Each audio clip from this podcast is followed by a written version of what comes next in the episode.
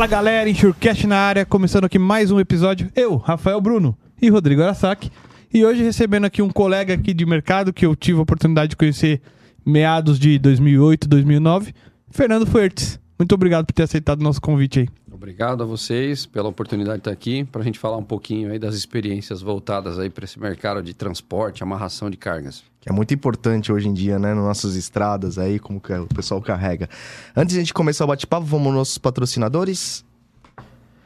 Se você é do ramo de seguro de transporte, certamente já ouviu falar da Moraes Veleda. Temos o prazer de tê-la como nosso patrocinador. Hoje, a MV é líder de mercado no gerenciamento de risco e prevenção de perdas, sempre utilizando as melhores tecnologias sem deixar de lado a humanização no atendimento e execução de suas atividades. A Moraes Veleda possui uma software house pronta para desenvolver aplicativos personalizados para você ganhar tempo, reduzir custos e potencializar resultados. A Moraes Veleda vai muito além das soluções habituais, utilizando sua experiência de 23 anos para estar à frente das suas necessidades. Lá eles consideram que missão dada é missão cumprida. Valeu, Veleda! Aliás, até deixar um agradecimento pro Veleda também, que a gente teve lá na... No CIST. No CIST, né, né, Japinha? Ah, boa, Ele boa. distribuiu pra gente lá alguns brindes aqui, é, especialmente o, o, o Quebra-cabeça. quebra-cabeça aqui. É isso aí. Valeu, Veledinha. legal. Obrigado pela ajuda aí. Pra quem pegou, dá pra criançada ali também. Tá bem legal isso aí. Isso aí. O Rafa é o que tá pulando ali de laranja. Pode ser. Ah, e agora, a BRK está há mais de 15 anos no mercado de gerenciamento de riscos e gestão logística, sempre focada em resultados e satisfação de seus clientes, se destacando no desenvolvimento de soluções customizadas com resultados positivos e constantes para seus clientes. A BRK oferece soluções tecnológicas para mitigação de risco de roubo de carga, tais quais monitoramento de veículos, inteligência aplicada aos processos de transporte, prevenção de acidentes e sistema de gestão de, de logística. Pessoal, não esqueça, Brasil Risk agora é BRK. Valeu, BRK. A LogRisk é a empresa internacional do grupo NS Tech. É a primeira empresa brasileira de gerenciamento de riscos, gestão logística e prevenção de acidentes a operar no México. Além do México, já atua também na Colômbia, Peru e Equador. Seus grandes diferenciais para o mercado mexicano são a capacidade de interação das diversas tecnologias de rastreamento em sua plataforma e uma estrutura própria de pronta resposta, com cobertura nacional focada na recuperação de cargas, acumulando o melhor resultado da região. Valeu, obrigado LogRisk. Valeu, Tadeu. E finalizando aqui com a nossa parceria com a editora Runcarate, falando aqui de um livro novo aí que o Walter Polido lançou há uns dois meses já. Que É, veio inclusive aqui. teve aqui falando do, do livro, né? caramba, show. É. Aliás, recebi muitos comentários, cara, desse, desse, É, desse episódio eu aí. também. Uns feedbacks legais. Boa, tá aparecendo aí, pessoal, o número do episódio pra quem quiser ver lá. Seguros de propriedades de Walter Polido e uma série de, é, de escritores aqui que auxiliaram ele no processo. Tá aqui, pessoal. Quem quiser, procura a editora Roncarate lá. Acho que vale a pena aí a leitura. Tá certo? Boa. E, ah, Curtidas? lembrando, é, antes de começar, a gente sempre acaba esquecendo, mas é importante aí. Galera, não deixe de se inscrever no canal, deixar aquele like lá, joinha, no, né, o sininho também para receber as notificações, vídeo novo toda semana. Além disso, a gente tem o nosso canal de cortes e os nossos shorts também estão muito legais, que a gente pega lá uns trechos bem interessantes dos nossos vídeos e coloca lá. Tem uma do Rafa aí que vai rolar aí. Já tá rolando, já, tá rolando. já tá rolando. Ah, boa, boa. É e, isso aí, e, galera. pessoal, também, quem quiser patrocinar a gente, procura a gente aqui. A gente precisa do apoio de vocês aí pra continuar no, no, no projeto aí, né, Japinha? É, quem não isso aí. quiser patrocinar, mas quer ajudar, ah, graças a vocês que nos, nos estão inscritos aí no canal, hoje a gente tem a possibilidade aí do Valeu Demais. Quem quiser deixar uma doação pra gente aí, acho que são doações a partir de dois reais. E também, quem tá assistindo no lançamento, tem o Superchat. Quer auxiliar a gente? Deixa o Superchat aí. A gente não vai conseguir ler porque é gravado, mas a gente vai agradecer bastante. Fechou? Isso aí, ajuda a gente aí. Se vocês estão gostando do nosso trabalho aí, do conteúdo, deixa aquela força lá, gente. Valeu. Obrigado. Fechou? Fernando, obrigado aí. Sem mais delongas agora. É, mais uma vez é, agradecendo a sua, a sua é, possibilidade de participar conosco. É, fala pro pessoal aí, Fernando. Quem é do mercado de transporte provavelmente já, já deva ter esbarrado contigo em algum momento. Mas conta aí a sua história. Possível. Boa tarde aí. Boa tarde, bom dia, boa noite, né? Não sabemos a hora que vão, vão ser vistos. É isso aí. Então, um prazer estar aqui, agradeço o convite e acho uma oportunidade interessante aí para a gente poder discutir um pouquinho sobre essas questões inerentes aí a transporte, amarração. Bom, eu iniciei minhas atividades aí eh, no ano 2000, é, trabalhando com materiais de içamento e amarração de cargas, representando companhias é, estrangeiras que atuam no Brasil, é, sendo representante técnico comercial. Né? Então, eu comecei é, vendendo os materiais.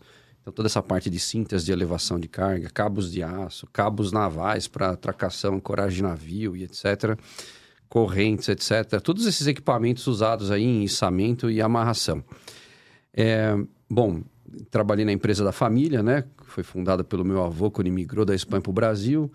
É, depois fui estudar engenharia elétrica, trabalhei um tempo na ABB, na área de subestação, de vendas. Depois voltei para a empresa da família com o objetivo de criar um setor para atender o consumidor final vendendo soluções customizadas de movimentação de materiais. Isso foi 2001, 2002 e assim foi. É, quando nós chegamos em 2006, 2007, é, eu tinha uma das representações, uma fábrica alemã de cintas de içamento e amarração. E nós não tínhamos normas no Brasil ainda da BNT para esses produtos. Então, você tinha vários fabricantes. Esses equipamentos eram produzidos cada um com um certo padrão, mas cada um tinha o seu padrão. E aí o mercado vai se é, autorregulando, exigindo.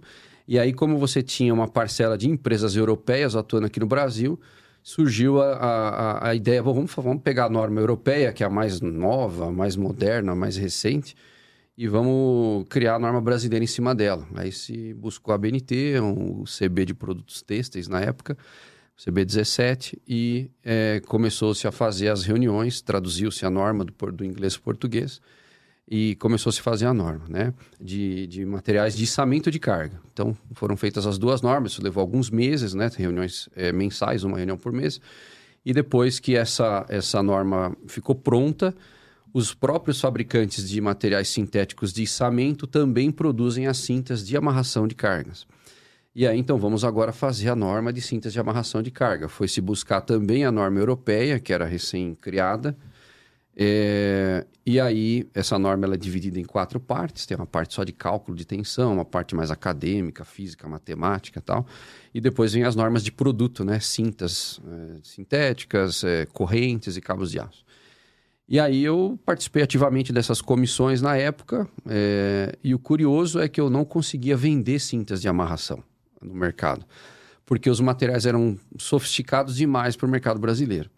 Então, é, via a, a possibilidade, bom, já que nós não conseguimos vender essas cintas, e como ela tem toda uma parte técnica, essas normas, você define o método de amarração e você calcula, você entra com variáveis, né? Peso da carga, é, coeficiente de atrito entre os materiais em contato, enfim.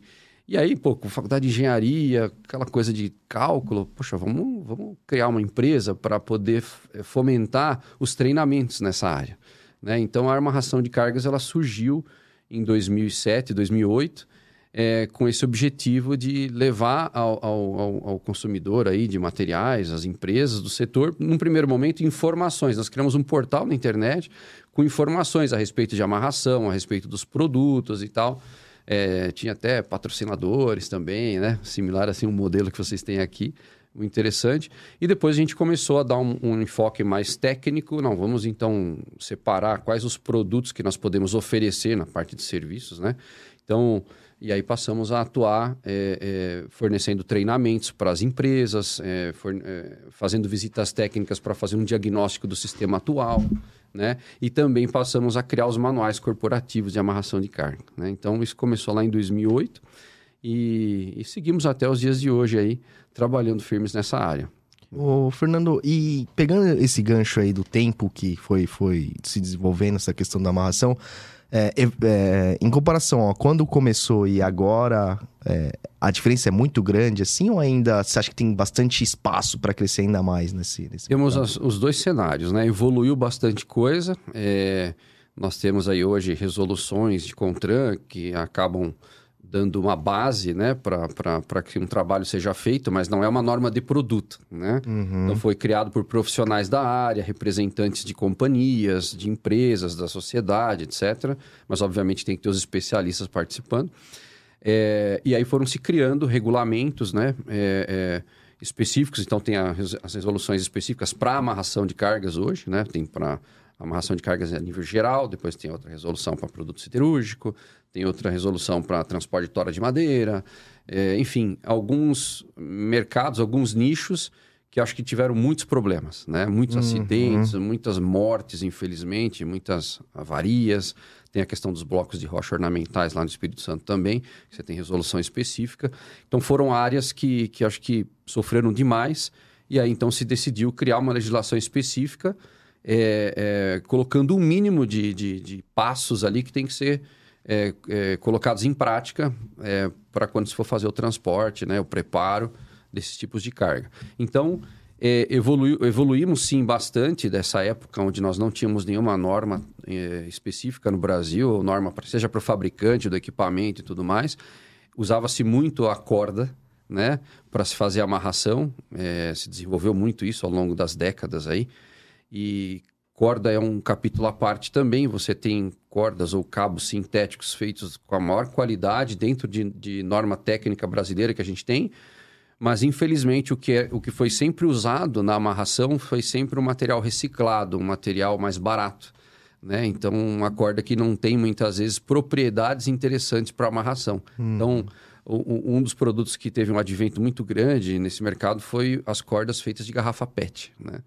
Então, se, pega esse monte de garrafa de refrigerante e tal, isso daí se recicla e ele volta, é, é poliéster, né? Então, isso volta para ser moído, para entrar numa extrusora, para derreter novamente, para fazer todo o preparo do filamento, para depois fazer as pernas e fazer a corda, né? Seja ela torcida ou trançada. Só que aí a fibra original perde algumas características de resistência, alongamento, ganha muito alongamento. Eu uso sempre aquele exemplo, você pega um... Tipo um elástico. é, uma, uma bonequinha de, de uma criança ali, um bonequinho, você pega o cabelinho que estica, né? Ah, Então, esse cabo tem um alongamento muito grande, isso não é uma característica desejável na amarração. Enfim, então, é, a corda foi proibida pela resolução, né? Como elemento, elemento principal, Ah, então é só um acessório hoje em dia. E aí entrou a questão dessas cintas sintéticas com catracas, seja tensionadores de corrente, as próprias correntes de grau, é, cabos de aço, etc. Então, é, é, por um lado, se temos hoje uma legislação existente, então, para quem quiser é, trabalhar corretamente, é, tem um, um, subsídio. Nós temos tudo à mão. É, mas para quem não está muito preocupado com isso, então você ainda tem os problemas do passado, né? Então, de que adianta você ter os melhores equipamentos, as melhores soluções, se você não as aplica de forma correta? Perfeito. Então, a gente ainda tem um cenário é, triste, né? De muitos acidentes. Bom, Vocês, como profissionais É. da área de seguros, devem vivenciar isso daí. Ô, Fernando, você falou assim, a corda foi proibida. Ela foi proibida geral ou para alguns segmentos possível? Que nem você falou, teve normas para cada tipo de, de segmento aí, siderúrgico, etc. Não, é, você tem a resolução de transporte de carga em geral, que fala da amarração, que era a resolução originalmente 552 de 2015. Hoje ela já tem outro número, ela foi reeditada agora em março desse ano. Uhum. Ganhou uma outra numeração, eu não tenho de cor o número. É, que na verdade foram tendo inserções, pequenas alterações, e eles consolidaram tudo nessa última versão. Legal. Então, a corda ela é um, um- um elemento que não é mais permitido para ser o elemento de amarração, o elemento que vai sustentar os esforços, que vai receber as forças que vão ser transferidas da carga para a carroceria. Esse Uhum. elo de ligação não pode ser mais uma corda. Ela ainda é usada, né? É, que eu, ia- eu ia falar, vê dúvida. muito ainda aí, O pessoal né? mescla, né? Cintas com catraca tal. E assim, a corda tá lá e ainda ela tem um papel importante, né? Mas não pode ser o, o elemento principal de amarração. eu, eu, às vezes, eu tô na estrada, assim, né? Vejo, vejo uns caminhões com... Os caras botaram a corda ali, cara. Eu, eu fico olhando, até saio de perto. Falei, vai que voa um saco de cimento no carro. Cara, É, então, e até um pegando medo. esse gancho, Fernando, a gente já viu muitos sinistros, né? Muitos acidentes ocorrendo que aqueles tubos que ah, escorrega, O cara freia, que tá- né? Que tá vindo atrás, a carga caindo, é. É, E aí eu queria pegar essa esse gancho seu, essa sua experiência de visitando clientes e tal. Quanto que a galera que você vê que a galera tem te procurado mais, mas com aquela aquela preocupação genuína de querer é, reduzir, e quanto que a gente ainda está ultrapassado, até se comparado com, com outros países e tal. Então, assim, é, começando do final, né? Essa parte de evolução. Então, hoje a gente está no mundo globalizado. Então, Uhum. o que você tem é, na Europa, o que você tem nos Estados Unidos, você tem disponível aqui. Então, os equipamentos para amarrar carga disponíveis lá são os mesmos equipamentos que nós temos aqui. Claro que você tem alguns fabricantes líderes de mercado que são originários desses países e que estão sempre investindo em tecnologias novas, em desenvolvimento dos seus produtos. Né? Então você tem os produtos premium para amarração e você tem o commodities, o arroz com feijão. O arroz com feijão hoje, basicamente, quem abastece o mundo é a China. Né? Uhum. Né? Então, é, seja as catracas, a parte metálica, os terminais, os ganchos, a fita, né, da, da matéria-prima, de poliéster ou outra matéria-prima, a grande maioria hoje das empresas importam esses componentes ou importam os produtos já prontos, em medidas prontas, para serem comercializados aí no mercado, né? Então, esse é o, esse é um, esse é o ponto.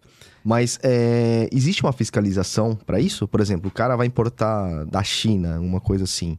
Como saber se esse equipamento ele atende às normas? Existe tipo um Inmetro? Então, nós temos o portarias do Inmetro, que são os regulamentos de avaliação da conformidade válidos para alguns tipos de equipamento. Então, por exemplo, cabo de aço, seja ele produzido no Brasil ou importado, cabo de uso geral, que é fabricado de acordo com uma norma é, NBR ISO, né, 2408. Uhum. Esse equipamento, é, quem for importar, tem que é, qualificar o fornecedor no exterior, fazer todos os ensaios aqui no Brasil. Né? Mas isso não isso tem para capacete, para construção civil, para ah, outros tipos de equipamento. Ah. Mas para os dispositivos de amarração, cintas é, com catraca, que é o mais usado, por exemplo, isso não vale. Então hoje as empresas, cada um importa da onde quer, não tem uma fiscalização efetiva, né? É, e aí as empresas comercializam esses equipamentos no mercado. E aí, olhando né, e vendo marcas, tem uma infinidade de marcas hoje disponíveis aí é, com grandes variações de, de, valor, de preço para o mesmo equipamento. E, faz, e indo para a parte técnica, você acaba se deparando com situações de produtos de pior qualidade, produtos que vêm identificados com uma capacidade, ele não atinge aquela capacidade. Nossa. Né? Mas isso daí, o usuário acaba não fazendo esse tipo de teste. Né? O, o, o é, tem uma característica nessa indústria de transporte que não se faz homologação de fornecedor, muito diferente de uma indústria, de uma fábrica. É, que já trabalha com tech segurança, engenharia de segurança do trabalho, já tem todo um, trabalho mais repetitivo, onde se tem uma cultura de segurança, homologar o fornecedor, os caras vão visitar, ver se está produzindo os materiais de norma. Nessa parte de transporte e amarração, já começa pedindo é, é, com falta de especificação, e aí isso dá margem e dá abertura para o cara receber um produto que muitas vezes não era o que ele queria porque muitas vezes tem-se carência técnica até na solicitação de cotação do item, né? Então, as descrições muito pobres dos equipamentos e dos materiais. Puta, deveria ter, né, cara? Porque, assim, meu, vê a quantidade de, de acidentes e que matam milhares, sei lá, motoristas, acho que mais de centenas de milhares por todo ano. Deveria ter uma regulamentação para isso, uma obrigatoriedade mínima, né? Pra... É, eu, eu diria que é, a profissão né, motorista e sendo dele, e, e, acho que tem essa possibilidade, o próprio motorista ser o amarrador. É. Você tem hoje um modelo de empresas que contratam uma, uma um prestador de serviço só para fazer amarração, para atuar dentro de uma, de uma regulamentação que ele tem lá, um manual, um procedimento. Então, para não deixar a própria transportadora, que tem um volume muito grande e tal, colocar seus profissionais para fazer amarração, contrata uma empresa terceira que é treinada e capacitada para trabalhar em cima de um procedimento padronizado. É, então, é, é, isso é, funciona muito bem. É, e, mas, por outro lado, você tem também o exemplo da onde o próprio motorista ele chega para carregar, né, para levar seu, seu, seu implemento lá, é colocado a carga em cima e ele que abre a caixa, do, onde tem os equipamentos dele, é, muitos deles não existe inspeção, não tem, não tem controle, não tem identificação, não tem nada. É a garantia é ele.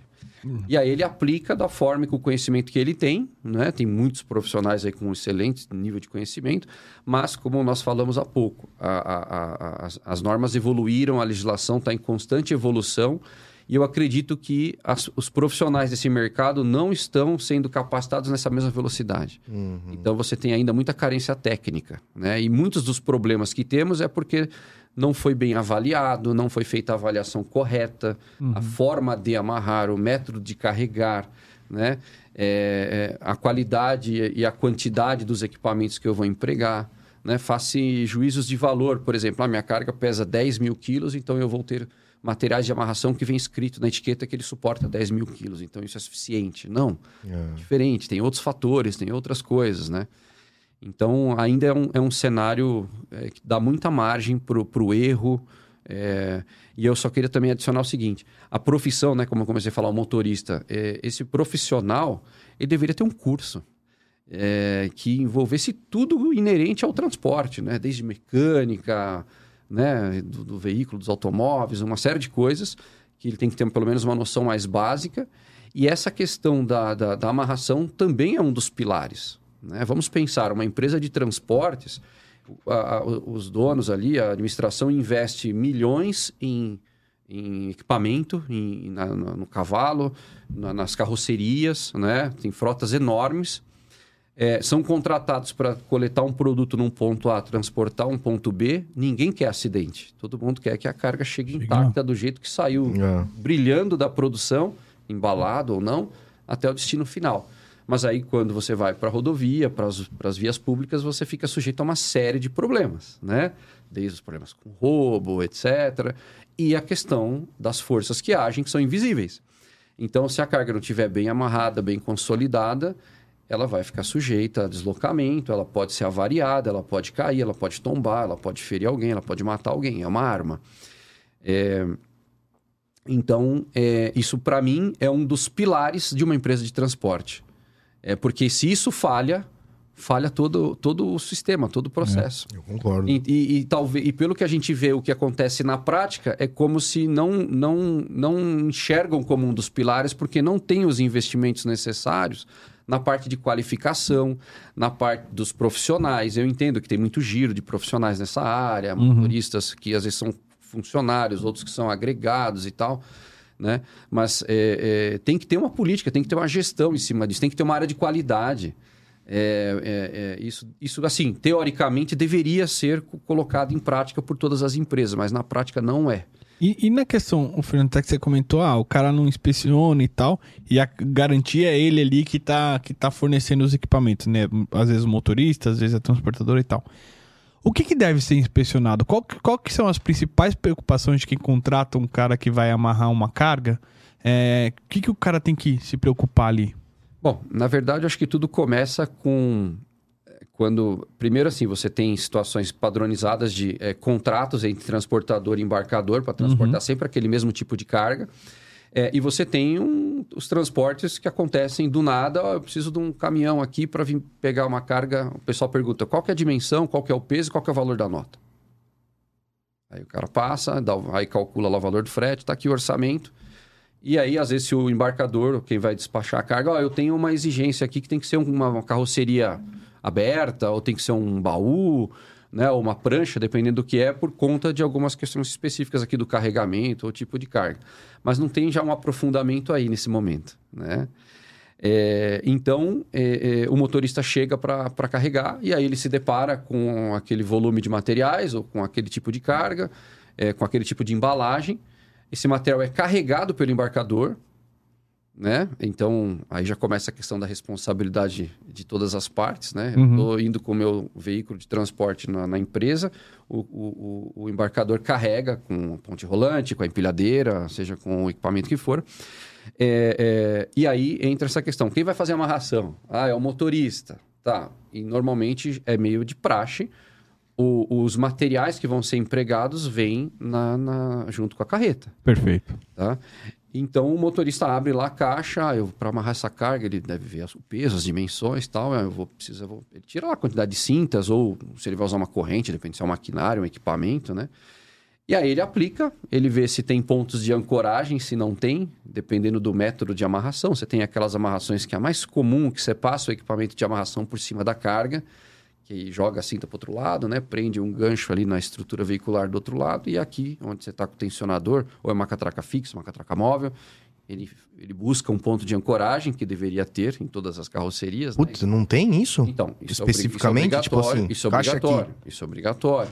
Tem resolução que trata disso. A 552 tem um, um, que mudou de número agora, ela tem um parágrafo lá, uma parte que, que só trata de pontos de ancoragem. Hum. Isso foi feito com base na norma europeia. A norma europeia tem lá pontos de amarração para veículos comerciais de transporte. É... Então, é, é, a partir de 2015, se estabeleceu que novas carrocerias é, que fossem carroçadas a partir de janeiro de 2017, se não me engano, deu dois anos para que os fabricantes de implemento passassem a oferecer os pontos de ancoragem internos nas carrocerias. Aí a, a, a resolução traz um método para você determinar a quantidade nas laterais, frontais uhum. e traseiros, né? Uhum. E a resistência deles a depender é, é, do PBT do, do, da carroceria. É, então, e deu um prazo de três anos, até janeiro de 18, para fazer a adequação das carrocerias em uso no mercado. Nós estamos em 2022, eu diria que tem mais de 90% das carrocerias que não, fizeram, não sofreram adequação. As novas carrocerias saem com, essas, uh, com esses pontos de ancoragem é, é, é, já de fábrica. Né? Alguns até meio questionáveis. Eu até faço uma observação aqui, um parênteses, que eu já me deparei com pontos de ancoragem novos, em carroceria nova, que o, o transportador investiu uma grande quantidade de recursos para comprar aquela carroceria, e um ponto de, de ancoragem que parece que ele é incompatível com os dispositivos de amarração que tem no mercado. Dimensionalmente falando, o cara não consegue colocar o gancho de forma apropriada. É, é... Mas eles não se falam, então, as empresas? Então, é o que dá a entender que às vezes tem uma desconexão é, o cara é, faz ali não da sabe engenharia, não sei, tá? É, é, difícil falar assim, mas eu uhum. penso que quando você se depara com uma situação dessa, um negócio novinho, aí você fala, o que, que você tem para amarrar? Eu tenho cintas com ganchos tipo J, eu tenho correntes com gancho com trava de segurança, que tem tudo catalogado no catálogo de qualquer fornecedor, de qualquer fabricante. E aí o cara põe um ponto de ancoragem com uma correntinha que tem um elozinho que está preso de alguma forma ali. É, tem uma resistência, porque é feito um teste mas você não consegue engatar o gancho, não entra no olhar. Nossa, imagina a corrida do cara sair. Não, é menor que o gancho. Cara, não, é, entra, aí, não aí, entra. Aí, aí, o cara foi, foi buscar carga para transportar, não enga... e vai assim mesmo. É, não, aí ele um jeito. Aí, aí entra é o jeitinho. É, aí entra é o Brasil. jeitinho e o seu risco vai lá em cima. Porque é. na hora que isso é solicitado Nossa. numa frenagem, numa curva, numa, é. num aclive, num declive, numa aceleração, quando a força é transferida para o equipamento, que por sua vez está ancorado na carroceria e na carga, isso falha. E aí car... o que ele deveria evitar acaba não acontecendo. Uhum. Né?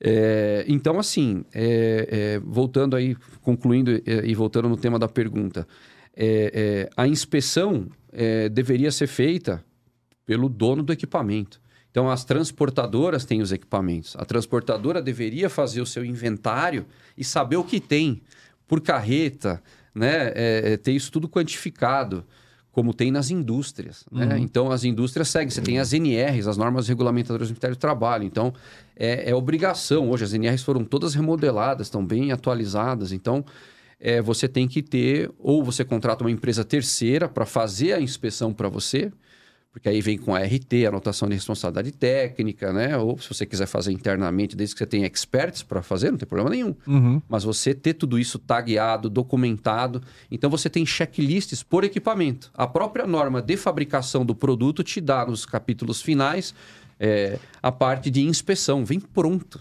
Já foi... que tem que inspecionar ali. É, aí você monta um checklist super simples, você põe foto, ilustração para auxiliar quem vai fazer, se for o caso. Uhum. É tudo responder sim ou não, né? Ah, estou falando de uma cinta sintética de catraca. A cinta tem etiqueta de identificação? Está presente? Está legível? Ah, não está legível. Tira de operação. Mas a cinta está novinha.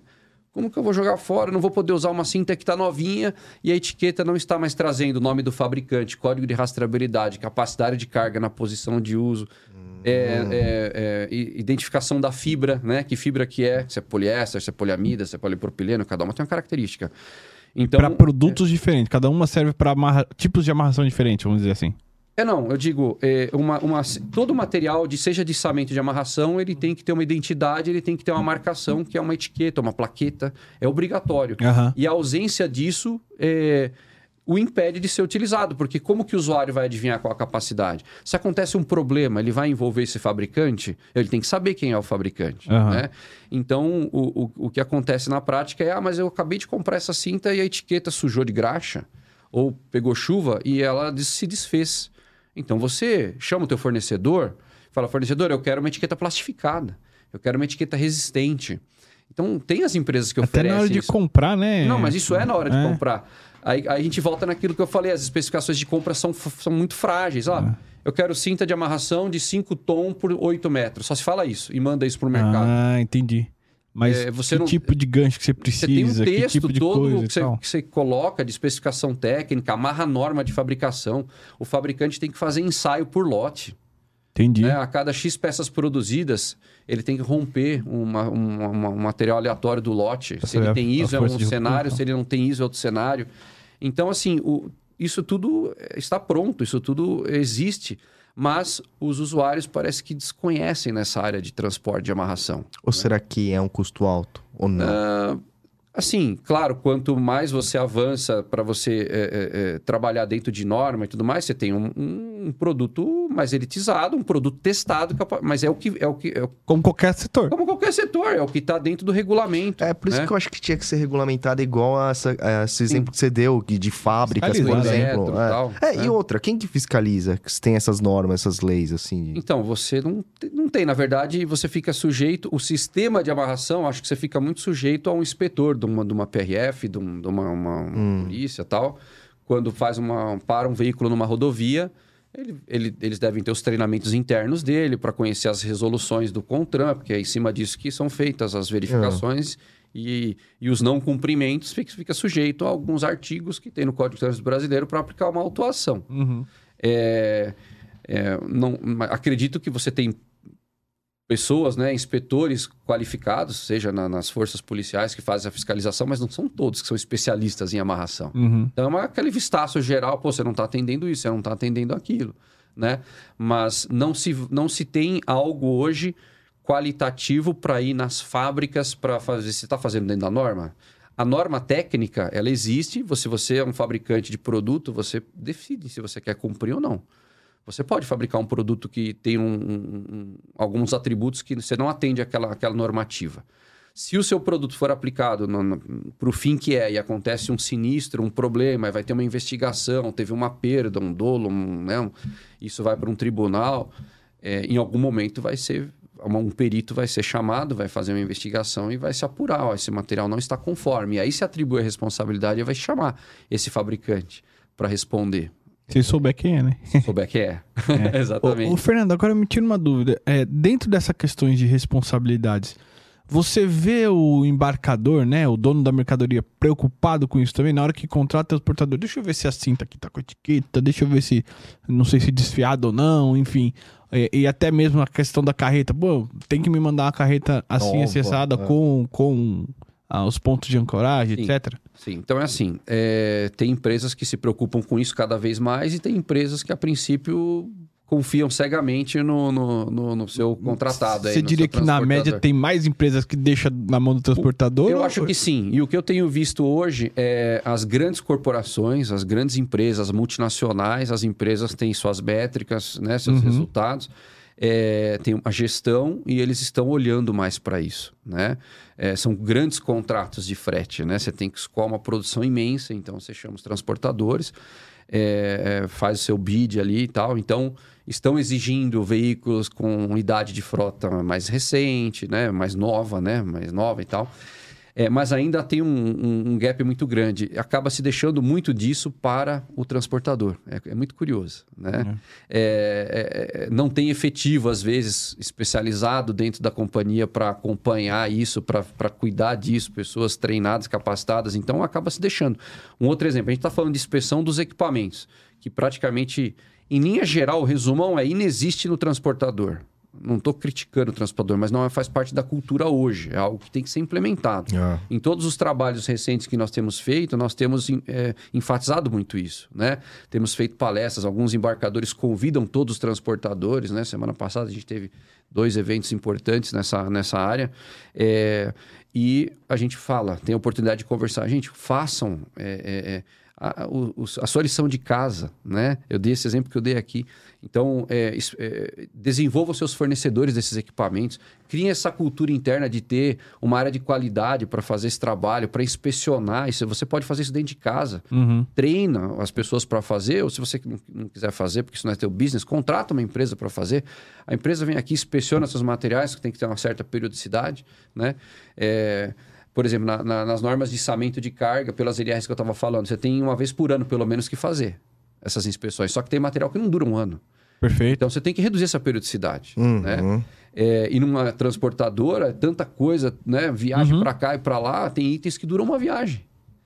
Então, o, o profissional que está ali à frente, o, o motorista, o ajudante, esses caras têm que ter esse- essa preocupação, esse conhecimento. Eles sabem que se aquilo falhar, a vida dele está em risco. Mas, a- às vezes, parece que passa por cima de tudo isso e segue viagem.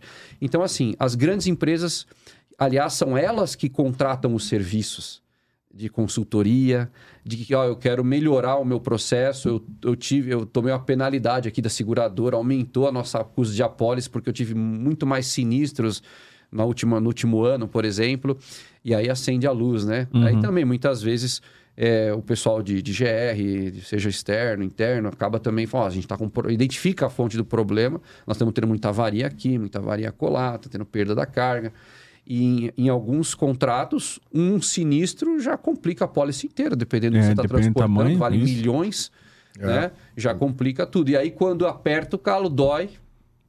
É, E o ser humano tem muita coisa que é assim, a gente acaba achando que está tudo bem, você está É. acomodado fazendo determinadas coisas, até nas nossas vidas particulares. Perfeito. E aí acontece algo, putz, né? Eu, eu preciso cuidar disso. E aí que vão procurar assistência, né? Mas eu diria que 95% para mais de quem busca o, o, o trabalho de consultoria, de treinamento, são os embarcadores, não são os transportadores. É. Porque eu ainda acredito que tem essa questão, não, isso é custo, é custo, a gente sabe fazer, vamos fazer, vamos resolver. Eu não sei como é na prática, mas o cenário é uma, um percentual muito grande, próximo de quase 100%, são os embarcadores buscando é, é, é, criar os seus procedimentos, criar suas, né, de acordo com a legislação, e aí ele passar a exigir isso Dos transportadores. dos transportadores. Os Mas transportadores treina os estão- caras pra estão- fazer ou só entrega lá o manual e fala, ó, agora é assim? então, tem empresa que acaba co- contratando uma equipe para implementar e cobrar Uhum. esse transportador, e tem empresa que faz, chama os transportadores, olha, tá aqui o nosso regulamento, o nosso procedimento, vamos trabalhar dessa forma. E às vezes não coloca equipe para fiscalizar, acaba deixando e os problemas continuam. É, porque tem que estar olhando, né? Tem que fiscalizar, Ah, tem ah. que ser chato, tem que cobrar. É, muitas empresas já passam a fazer a inspeção dos equipamentos. Na, antes de entrar na portaria, já tem um checklist, o pessoal já vê se está tudo em ordem, a quantidade de materiais que ele trouxe é suficiente para a carga que ele vai carregar, porque já se sabe o que vai carregar. Sim. Né? É, é, então, isso tem acontecido em algumas empresas, né? cada vez mais. Isso- esse movimento vem crescendo, mas ainda tem muito gap, muita oportunidade, muito espaço para Não, e melhorar. refazer, né, Fernando? É. Porque às vezes, a, a- como qualquer lugar, troca os profissionais. Exatamente. E o, você profissional tem que um sabe tem um- como é. funciona, É a reciclagem, Você, né? você perde. Você- Ah. a- o negócio se perde, não é? é? Se não ter uma gestão. Tem que ter uma gestão e não pode é, abrir mão. Você tem que ficar em cima. Senão você, ga- você investe tudo e acaba perdendo depois. E, e o Fernando, e, a, e essas empresas transportadoras que operam só com carga projeto? Esses caras dominam, né? Eles, assim, na tua experiência. Eu diria assim, nós já tivemos oportunidade de fazer treinamentos para empresas que atuam nessa área. É, existem algumas, algumas culturas também do pessoal que trabalha na, na- na- fazendo amarração. Por exemplo, pega transformadores, né? Isso. Você pega os transformadores, você vê as amarrações muitas vezes com cabos de aço, né? Uhum. É, que talvez é um item mais barato para aquela capacidade de carga que se precisa. E as conexões são feitas ainda com clips, né? Porque você precisa ajustar o comprimento. O cabo de aço, diferente de uma cinta com catraca ou de um tensionador de corrente que você tem o tensionador com a barra roscada que você consegue diminuir e aumentar, e também você tem os ganchos encurtadores que te permitem encurtar elo por elo. O cabo de aço você não tem essa possibilidade. Você não tem um dispositivo específico para encurtá-lo. Então o pessoal faz amarração. É, é, é, Tem lá um cabo de determinado comprimento que é maior do que precisa, aí faz a terminação, faz a alça passando no ponto de ancoragem, numa alça de içamento, por exemplo, no transformador. Uhum. Aí prende ali com os clips, né? É uma, é uma, uma das formas de você criar uma terminação num cabo no local, é usando os chamados clips, né? Você tem clips pesado, clips leve, tem, tem todas umas, umas particularidades. E você usa um esticador de, de, de metálico para fazer essa, essa, esse esticamento do cabo. Tem que ser compatível em capacidade e tal. Então, eu estou dando um exemplo de um tipo de carga específico onde se usa o cabo de aço. Mas, né? mas não é ideal para transformador o cabo não, de aço. não, ele pode ser sim, eh, não podemos falar que não. Tá. né? Mas a gente tem que observar a, a redução de capacidade que a gente tem quando você faz um terminal com clips. Né? Ele é indicado para aplicação estática. Isso daí é uma aplicação estática, mas eu tenho uma eficiência só de 70%, por exemplo, comparado com um terminal prensado, trançado e prensado, né? Que vai a 90%. Então, eu acredito que esses detalhes, muitas vezes, acabam passando desapercebidos. Você não vê acidente com transformador a todo momento. Tem alguns Ah, tá casos bom. aí. A todo né? momento. A todo momento, mas tem casos. Existe. Tem. Existem É. casos, né? Vocês com certeza conhecem muitos deles por trabalhar em companhias também e ter uma vivência nesse segmento. É, e tem muita coisa que é por, por infelizmente, é, é- é- Que daria pra é- evitar, é, né? é uma negligência, vamos dizer assim, até involuntária. Tem muito achismo, de se você diria? achar que está fazendo o certo, mas não está. Você tem que respeitar ângulos dos equipamentos para ser eficaz. O cara tá, o ponto de ancoragem é lá na peça, é uma peça alta, tem 3 metros de altura. Ele co- conecta o cabo, o dispositivo de amarração lá em cima e ele está bem aqui perto do final da- da- do implemento e eu tenho o ponto de ancoragem aqui embaixo. Aí o fato de você levar um tirante lá para cima, você está fazendo um ângulo quase de 90 graus. Ele não tem eficiência nenhuma para impedir essa carga de ir para frente. Ele possa ter talvez uma eficiência para impedir ela de não deixar tombar, né, para os lados e tal. Mas então você tem uma série de, de, de, de relações ali, técnicas de, de ângulo, de trigonometria que está por trás dos cálculos, que você tem que respeitar para ter eficiência do sistema. E muitas vezes acaba se passando por cima disso. Você vê amarrações no- em veículos transportando cargas no- no- nas estradas, nas, nas vias, é, que você fala, isso é ineficaz. Está amarrado, mas se acontecer uma situação extrema, é possível que isso vai falhar. Vai cair. Vai, vai romper. Né? Verdade. É, vai, é, é, o sistema da forma como, como está feito não está impedindo a carga de iniciar o, o deslizamento. Né? Porque o que segura a carga para ela não se mover, se ela não tiver nada preso nela, é, é o peso dela combinado com o coeficiente de a força de atrito, né? Então é um coeficiente que é medido entre duas superfícies em contato. Então você tem muita carga, por exemplo, siderúrgicos são hiper perigosos porque é metal com metal, é super liso. Os coeficientes de fricção são extremamente baixos. E às vezes você tem carga ole- oleada, lubrificada. Nossa, Então, é um assoprãozinho, a carga já quer mexe. é, ela já quer se mover, né? E o sistema, é importante aproveitar o gancho e falar, o método, os métodos de amarração que nós temos na norma brasileira, que vem da norma europeia, é, eles são... é, é, eles, ah, quando você faz dimensionamento em cima deles, você está dimensionando por um limite de força, que só não inclui a colisão. Numa colisão, as forças podem atingir valores é, muito maiores e que não dá para se prever. Então, mas numa frenagem brusca, perto da parada, da parada total do veículo é quando você atinge os maiores valores de força de aceleração, né?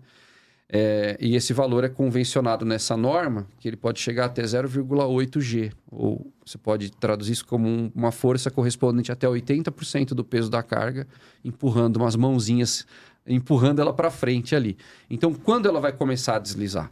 Ela vai começar a deslizar quando é, é, essa- esse coeficiente de fricção for ultrapassado, essa relação entre o peso dela e o coeficiente de fricção for ultrapassado. E então eu preciso de dispositivos adicionais. Então aí você calcula, você põe todos esses fatores em fórmulas de cálculo, tem uma metodologia para fazer. é, e aí você então determina qual é a resistência dos equipamentos que eu tenho que ter e como eu tenho que aplicá-los, com quais ângulos, ângulo de, em relação ao piso, ângulo em relação à linha longitudinal, onde está o ponto de ancoragem, enfim. É, e o coeficiente de fricção, eu tenho como mudar ele? Tenho, eu tenho mantas antiderrapantes, tem acessórios no mercado que você pode comprar ou improvisar com pneu velho, borracha, que te aumenta o coeficiente de atrito. Todo mundo tem essa sensação. Se andar descalço na hora que você vai tomar banho na cerâmica, é facinho escorregar. Você está de chinelo, você tá Já dá uma mais segurada porque é o- mais, É o né? coeficiente de atrito que está por trás. E no, no, no transporte de carga, ele tem um papel imprescindível, fundamental. É, imagino. a ponto de você ter amarrações no determinado método que ela fica inviável se você não aumentar o coeficiente de atrito. Por exemplo, a amarração de topo, que você vê muito por aí. O pessoal passa a cinta por cima da carga e, e- aplica força manual no tensionador. Então, ele está aplicando uma força que está comprimindo essa carga contra a carroceria. É, então, esse método você calcula em função do peso da carga, em função do coeficiente de atrito, em função do ângulo das amarrações em relação a- a- ao plano de carregamento. É, você determina o quanto de força que você precisa aplicar. E muitas pessoas acham que você tem que pegar, não, é o peso, é a resistência que está na etiqueta. Na etiqueta está escrito que a resistência dessa cinta na forma de uso, que é fazendo o cesto invertido, ou o U invertido, por exemplo. Ah, está escrito que é 5 mil quilos, então eu posso pegar uma carga de até 5 mil quilos, eu posso abraçar uma carga de até 5 mil quilos. Mas, Mas não é. mas não, é, não é isso. Não é isso, é a força O que ela vai ter. É, né? porque se a carga vai tender a deslizar É. quando eu frear, então o que, que vai segurar ela para ela não deslizar? É, é essa força que eu estou aplicando, que combinada com o atrito tem que ser maior do que a força de aceleração. É. Então, se ela for menor, a carga vai iniciar o movimento. Então, o que, que eu preciso? Eu calculo, eu calculo a quantidade de cintas que eu tenho que usar. E por trás disso está a quantidade de força que eu vou aplicar. E a quantidade de força que eu vou aplicar depende do modelo de tensionador. Eu tenho ca- catracas com haste pequena, que, eu, que é a força manual, com o braço do operador. É 50 quilos de força manual que a norma coloca para fazer o ensaio. Ah, tem Então, isso também. Com 50 quilos de força manual, quando, quando você está no limite ali, que você não consegue avançar mais os dentinhos da engrenagem, quanto que eu transfiro de força para a cinta? Qual é a Então, ah, eu transfiro 300 É, quilos. qual que é a eficiência disso? 300 quilos. Ah, 300 quilos. Por exemplo. Ah, tá bom. né? Tá Eu bom, tenho- tá bom. Você tem tensionadores que chegam até mil quilos. Ergonômicos. A catraca trabalha invertida, de cima para baixo. Quase uma direção hidráulica É, da é. catraca. Vai ter que ser o, sei lá, É. o Arnold Schwarzenegger É, pra não, não, travar mas isso aí, aí. convenciona-se que você tem 50 quilos de força manual. Tá. Qualquer trabalhador vai conseguir fazer. Nós aqui, que não somos musculosos, né? Ah, eu sou, pô. Ah. Tá achando de brincadeira, tudo- né, Tá cara? achando que isso aqui tudo é o quê? É, Gordura? É, muito músculo, cara. É músculo derretido. Enfim. E aí, do lado da catraca, você tem uma força que você aplica. Aí vai encostar lá em cima na carga, vai passar por cima da carga e vai descer do outro lado. Do outro lado, se eu não tiver deslizadores, por exemplo, eu vou ter só metade da força. Porque perde pelo atrito da própria cinta na superfície do É material. verdade. Então, é, e aí outro, outro agravante. Sair da fábrica lá carregado, as cintas, o pessoal dá até uma estilingadinha cinco dedos. Pô, tá parecendo corda de É, tem um violão. amigo tão meu- tracionada que tá. Tem um amigo meu que quando, quando vai ver o blindado, dá uns soquinhos ali, vê que você se O negócio segura. tá tinindo, né? Tá... O que você não pode é usar um equipamento auxiliar para aumentar a alavanca. Você não pode enfiar uma barra de ferro na catraca para aumentar o torque. Não- O dispositivo não foi feito para isso, é só para força manual. né? É, acaba de estourar, Não, né? você quebra. É, deforma tudo. É, Só que saiu da portaria, começou a transportar, daqui 20 quilômetros, você já vê a cinta tudo balangando, tudo solta. Nossa. Então, cara, você que tem medo. alongamento do, do- do material, é previsto. Ah, é É previsto. previsto. E você tem a acomodação da carga, dependendo de como ela é feita, Então, madeira, sofre compressão, a carga vai se Mexe, acomodando, então eu tenho que reapertar. Ah, Chega uma hora que esse, esse, isso para de ceder, né? É, e, e você fica com um sistema mais, é, Firme, mais né? firme. Mas, e nesse momento, enquanto eu não fizer a primeira parada, nos primeiros 50 km, 100 km, a carga fica solta de novo. E, e qual que é a indicação, Fernando? Pô, Quantos quilômetros? Ah, é, então, quanto aí tempo? as empresas têm. Então, aí se observa alguns fatores, né? Por exemplo, aí entra outros, outras questões do gerenciamento de risco, dependendo do que você está transportando. Você tem lugares apropriados para você parar, porque senão você Uhum. in- implica em trazer outro risco, né? De você ser roubado e tal. É. Mas eh, as empresas colocam nos primeiros 50 quilômetros fazer uma parada, pelo menos, para fazer um primeiro reaperto. E depois tem empresas que falam a cada, mais, a cada 100 ou 150, ou nas paradas, agora essas paradas de quanto em quanto tempo, né? Então, o que se tem, eh, e é certo dizer, é que o gerente da carga, depois que sai da, da empresa, é o motorista. Esse profissional, ele passa a ter essa responsabilidade, entre outras que ele tem, do sistema de amarração, ele tem que fazer as verificações e os reapertos. E tem aí outros fatores que complicam. Tem carga que o pessoal coloca a lona para proteger, aí você- e a cinta está por baixo, e você não consegue. Você cria outro, outros problemas. Tem muita carga sendo transportada em carroceria que não é o ideal para ela, para se aproveitar o frete. É, você tem os, aquelas carrocerias é, de grão, graneleiro, com guarda alta, tampa alta e tá transportando máquina agrícola, transportando siderúrgico. Não tem nem como amarrar, você não tem ponto de ancoragem interno, você não tem como descer ali. É, é complicado, né? Tudo bem que a carga está contida na carroceria, mas é, dependendo de espaços que você tem ali, numa eventual manobra emergencial, aquilo se desloca internamente, pode transpassar, pode quebrar, pode romper, né? E, e causar ah, acidentes. E, e- e, Fernando, a velocidade do veículo transportador influencia diretamente nessa questão? A velocidade ela está muito ligada à força centrípeta que vai agir nas curvas. Então, nos coeficientes de aceleração laterais, ele depende muito da velocidade, por causa da força centrípeta. Uhum. Então, é, se você colocar um medidor de força G num veículo e entrar numa determinada curva dentro da velocidade especificada para ela, você vai ter um valor máximo ali de, de força G que você vai ter na lateral, que é uma força que está expul querendo expulsar o que está dentro do veículo para fora, no sentido contrário da curva que está fazendo. Né? A gente sente isso no automóvel, por exemplo. Ah, ah. Experimenta aumentar. É, imagine experimenta uma carga. é, experimenta aumentar a velocidade, o que acontece? Você vai. uh, Vai você- tombar, você é, vai... Você você tem, você sente a força de te jogando mais para fora ainda, É. né? É, então isso nas curvas isso influencia demais. Então tem que respeitar o limite de velocidade e tudo mais, porque ele está ligado com os coeficientes de aceleração que foram usados nas normas, né? É, e para frenagem, né, no sentido longitudinal aí, numa reta, Uhum. eu posso estar a 150 km por hora. Não, não posso, né? Eu posso estar a 100 km por hora no limite ali. E eu faço uma frenagem brusca, o maior valor de força vai acontecer perto da parada total. Então, essa velocidade não vai. não- ela, não, ela não vai influenciar tanto no valor máximo de força de aceleração que vai agir na carga para frente, por exemplo. É, eu posso estar a 40 e pisar no freio bruscamente, eu vou, eu vou atingir esse pico também É verdade. entendeu? É, então a, a- a- a- a aceleração, né, a velocidade, ela traz esse impacto muito nas curvas e nesses esforços laterais. Né? Ô, ô, Fernando, você falou bastante da questão ali de, dos acessórios Hum. e tal, de, de amarração, enfim.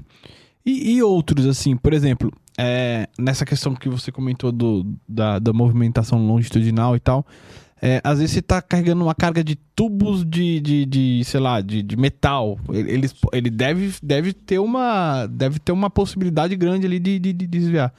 Eu já ouvi falar que existem umas mantas de borracha que você pode colocar entre os tubos, ou mesmo aquela enforlar de carga em container. Você não gosta muito que eu falo isso, mas aquelas almofadas de ar. É, Dentro do container? é, você, às vezes você tem, você sobra, né? Espaço aqui do, da Ah. carga pro teto do container. Pra não Ou entre, entre Ou dois entre- pallets, né? Isso. Ah, Por exemplo. Explica um pouquinho pra que, que serve, como funciona, Bom, então vamos, se se usa. vamos primeiro na questão que você comentou do exemplo dos tubos e tal. Então, é, aqui no Brasil, nós não temos uma legislação que abrange todos os tipos de carga.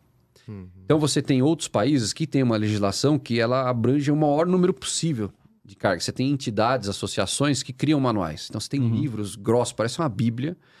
E aí tudo começa lá na, dentro da indústria. Então, o tipo de carga que ele produz, eu tenho que fazer a embalagem. Então, como que eu vou embalar isso? Ah, a minha carga é paletizada, são peças que eu vou empilhando uma em cima da outra. Então, eu tenho que primeiro me preocupar com a unitização da carga. Então, eu tenho que fazer aquilo virar um bloco.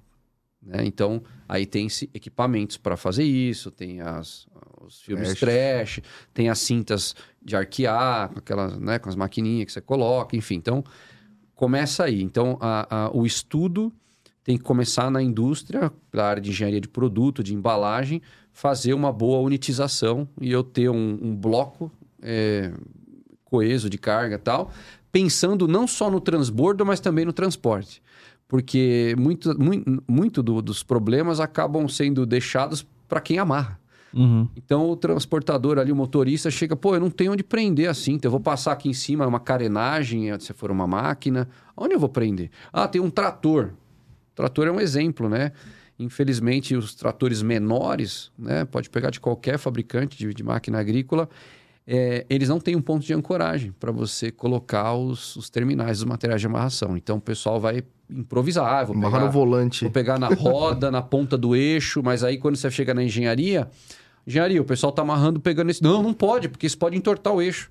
Isso vai tirar a tinta, vai chegar no nosso concessionário, vai dar retrabalho, vai acionar a seguradora, porque vai dar uma, uma avaria. É. Então, é, então você vê que tem para alguns tipos de carga, você parece que né, você tem esse pensamento, pô, mas quem criou essa carga? Os caras não pensaram que ela vai ter que ser transportada? E onde- como que, onde vai amarrar? Onde vai?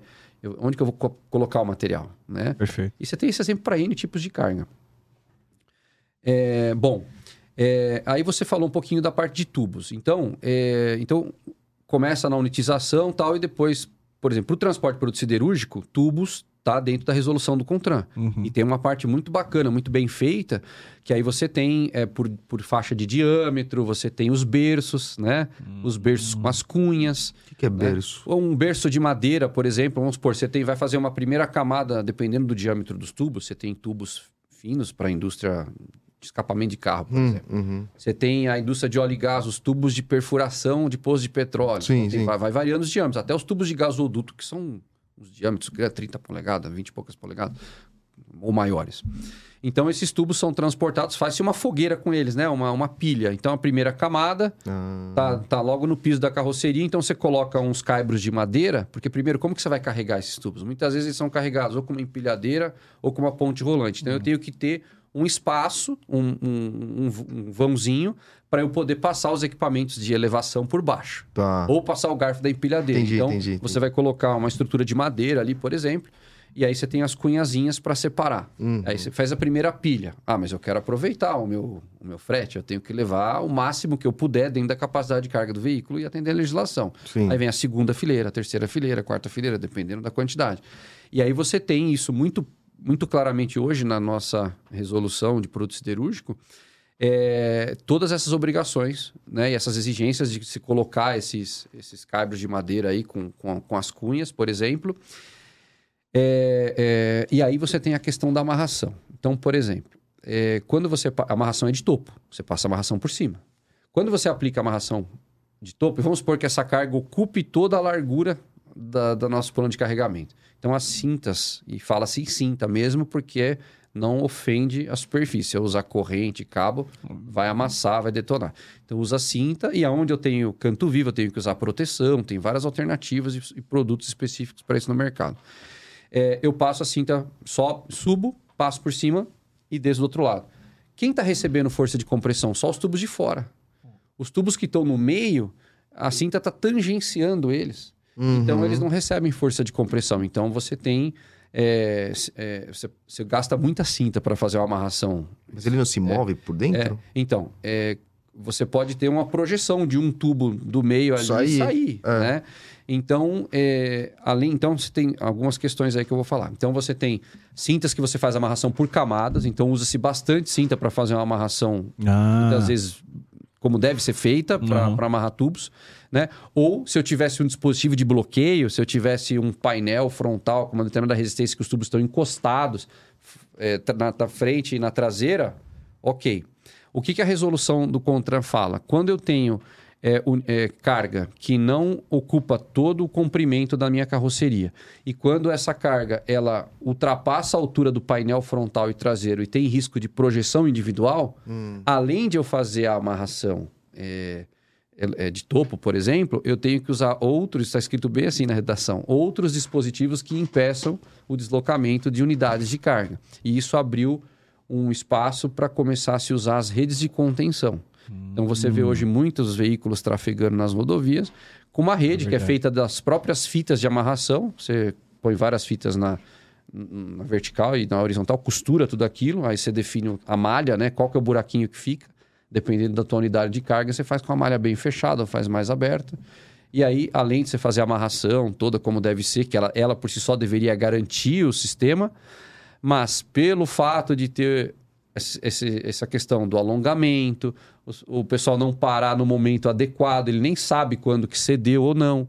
Então, você- eh, essa providência que foi colocada foi muito boa para você ter outros dispositivos. E aí essas redes você coloca ela na frente, coloca ela atrás e ela puxa uns tirantes é. que você deveria ter pontos de ancoragem internos também para prender, aí às vezes não tem, o pessoal acaba prendendo embaixo ali nas longarinas e tal, para você impedir essa projeção. Faz isso aqui. É, uma a- rede, é, né? uma rede de contenção e abraça essas unidades de carga. Então você tem várias hoje especific- especificidades para alguns tipos de produto na própria resolução dele. Então, o de siderúrgico, por exemplo, ele trata das bobinas, de chapa de aço, por peso, como que você tem que amarrar. Então, hoje nós temos é, é, um- um- a- mesmo sendo uma, uma, uma resolução do CONTRAN, que não é uma norma de produto, mas ela trata bem par- em particular alguns itens. Legal. É, de forma que se fizer o que está colocado ali, o risco reduz absurdamente.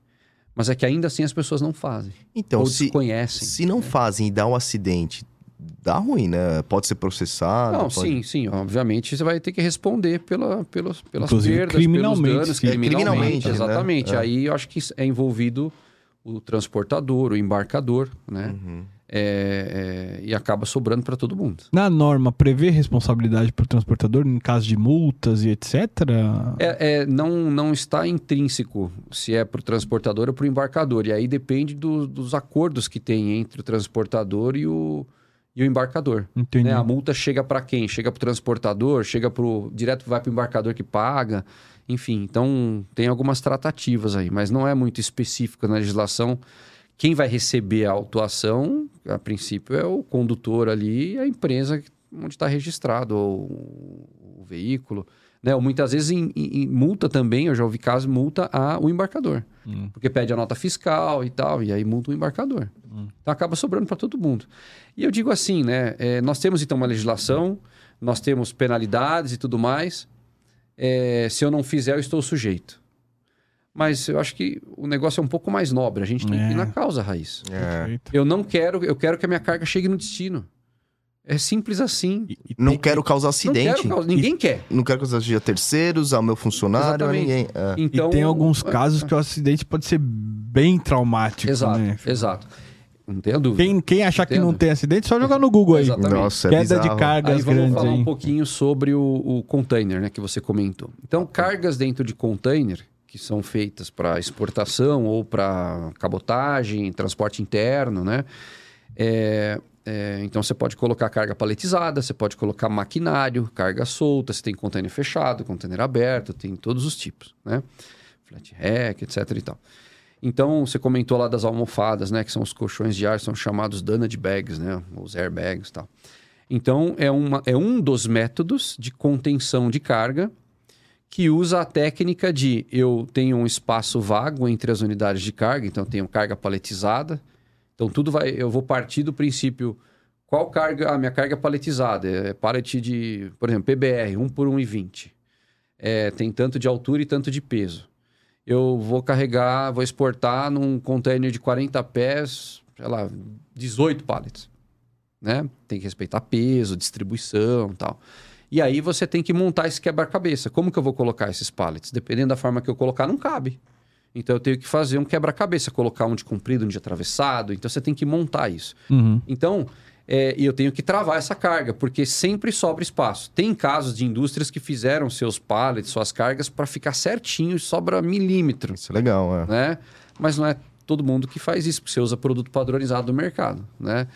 É, então, por exemplo, você vai exportar para a Europa, dependendo da exigência lá, você tem que ter pallet de 1,20 por 1,80. 1,20 por 80, né? É, é, e aí você tem que usar aquilo. Aí, então, se você colocar os dois de, com a maior medida um do lado do outro, 1,20 com 1,20 dá 2,40. Não cabe, ultrapassa a largura interna do container, que é 2,34. Então, você tem que sempre inter, intercalar, ou um sozinho, ou colocar um de comprido e um de atravessado. Então, se eu colocar um de comprido e atravessado, nesse exemplo, do 1,20 por 80, então eu vou ter 1,2 mais 0,8. Então eu tenho é, 2 metros. Aí sobra 37 centímetros. Sobra um espaço. Pode ir. Aí você vai montar a sua carga. Uhum. Não vou fazer nada. Vou montar a carga, vai chegar lá perto da porta do container ainda sobra um espaço. Fechei a porta, coloquei o lacre. Tchau. Vai sambando. Tchau. Vai pegar o rodoviário até chegar no porto, vai ficar sujeito às mesmas forças de aceleração, de curva, de frenagem, tal, tal, tal. E aquilo vai chacoalhando, cara. Que nem você colocar um, um pozinho dentro de um, de um squeeze para misturar para fazer um tanque. Nossa, vai acontecer. Cara, Aí quando chegar no porto, vai fazer o transbordo, o guindaste, é uma operação mais tranquilinha e vai colocar a bordo do navio. O navio é... vai zarpar. Para onde vai? Putz, vai pegar um mar grosso aí.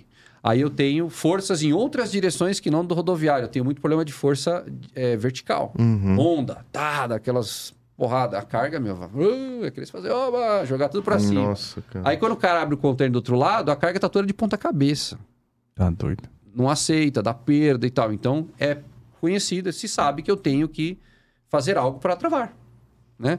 Então, uma das técnicas é usar esses colchões de ar. Então, você faz o desenho do container com, com e, e, e posiciona e, e para tentar colocar a menor quantidade dessas bolsas, né? Então, tem bolsas que é, é um saco de, de, de, polietileno, e aí por fora você tem papel craft, o modelo que é o de papel, uhum. várias camadas de papel craft, então você tem com duas camadas, quatro camadas, seis camadas. Por quê? Porque quanto mais camadas de papel, mais resistência à, à compressão eu tenho. Então, em container, eu não preciso mais do que duas camadas de papel. Por quê? Porque ele tem uma, uma certa resistência e não adianta eu usar o outro, porque as minhas paredes do container têm menos resistência do que o airbag. Então, se eu vou aplicar uma força muito grande, inflando ele na pressão Vai. de trabalho, eu posso deformar as paredes do container. É. Mas por que, que eu tenho de quatro camadas e seis camadas? Porque eu tenho porão de navio, tem carga que vai solta direto no porão. E qual que é a profundidade e o tamanho do porão? Imagina a carga de Ah, celulose. é absurdo. Então usa, usa bag de seis camadas. E tem os bags totalmente sintéticos. Então, essa é uma das técnicas. E aí, muitas vezes você mescla isso com cintas de amarração também. Só que aí, em vez de você exportar uma catraca, porque ela é pesada, tem, os, tem umas fivelinhas, tem uns sistemas on-way, que a gente chama, que, que o pessoal que faz apeação nos portos utiliza. É, e, e tenta bloquear a carga fazendo os tirantes para impedir os movimentos nas direções que a gente vai ter.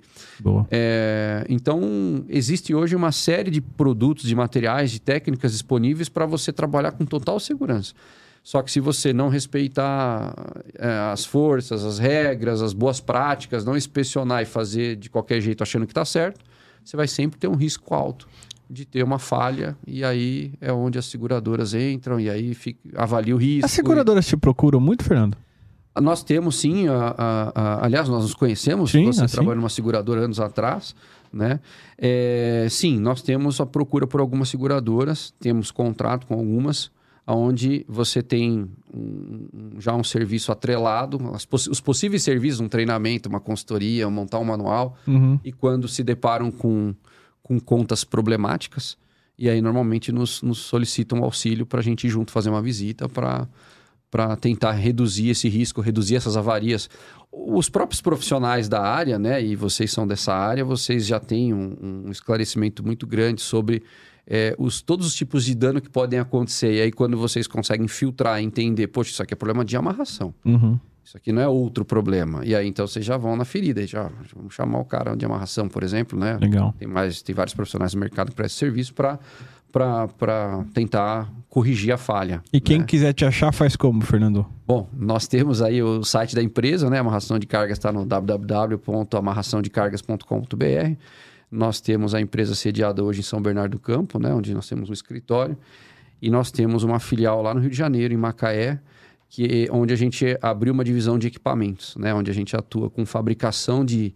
Mas aí não para amarração do transporte rodoviário. A gente fornece equipamentos para içamento de cargas Entendi. Hum. que é a parte de linha de cabo de aço, etc., para a parte de contentor offshore. A gente faz serviços de especificação, é, recertificação, fornecimentos novos e tal, né? Uhum. O, o mercado de amarração, para mim, venda de produto, é, ele tem uma concorrência tão grande e envolve a- a- o fornecimento de produtos onde a qualidade vai caindo tanto que para mim não compensa. É, Você tem empresas hoje que vendem materiais, você tem empresas que trabalham com materiais de qualidade, só que eles não conseguem atender todo o mercado. Eles atendem uns nichos de empresas mais premium, empresas grandes, Uhum. que investem mais para ter um nível de segurança, de durabilidade, um esclarecimento maior, Uhum. um serviço de pós-venda maior.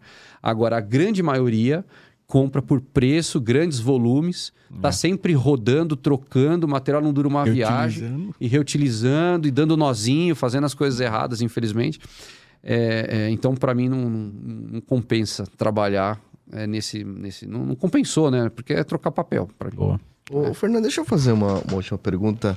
É, hoje se fala muito em parques eólicos, então tem uma quantidade grande de transporte de pás eólicas, assim. Sim. Qual que é o tipo de amarração melhor para esse tipo de, de pás? Assim? É, na verdade, a pá eólica é, não é um, é, tem um determinado peso, tudo, mas é de fibra, né? Enfim.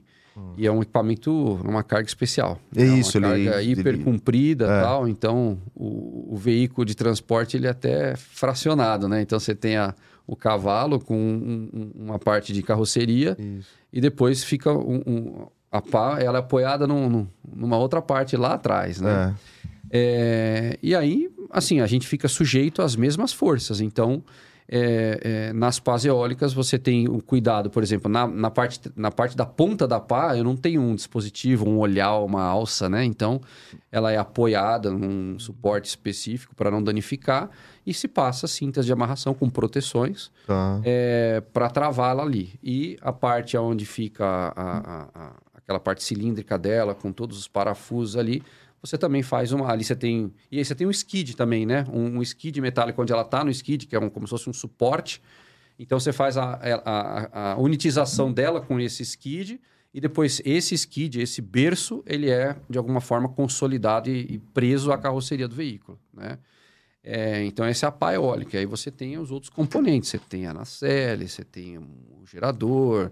E aí são máquinas, né? equipamentos Sim. grandes que normalmente são transportados em pranchas rebaixadas. E aí você tem que fazer o plano de amarração de cargas.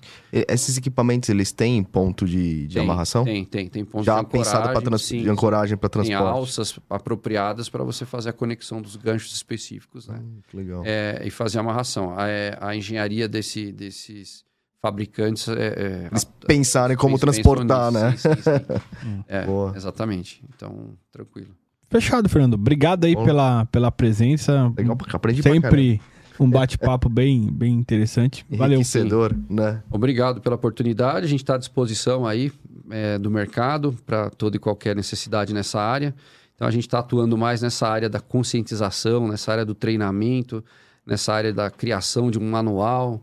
É, é, muitas vezes somos chamados aí para fazer o diagnóstico para a empresa, sabe que tem problema, mas qual o meu nível de problema, né? Então, é, contem com a gente aí para esses trabalhos, né?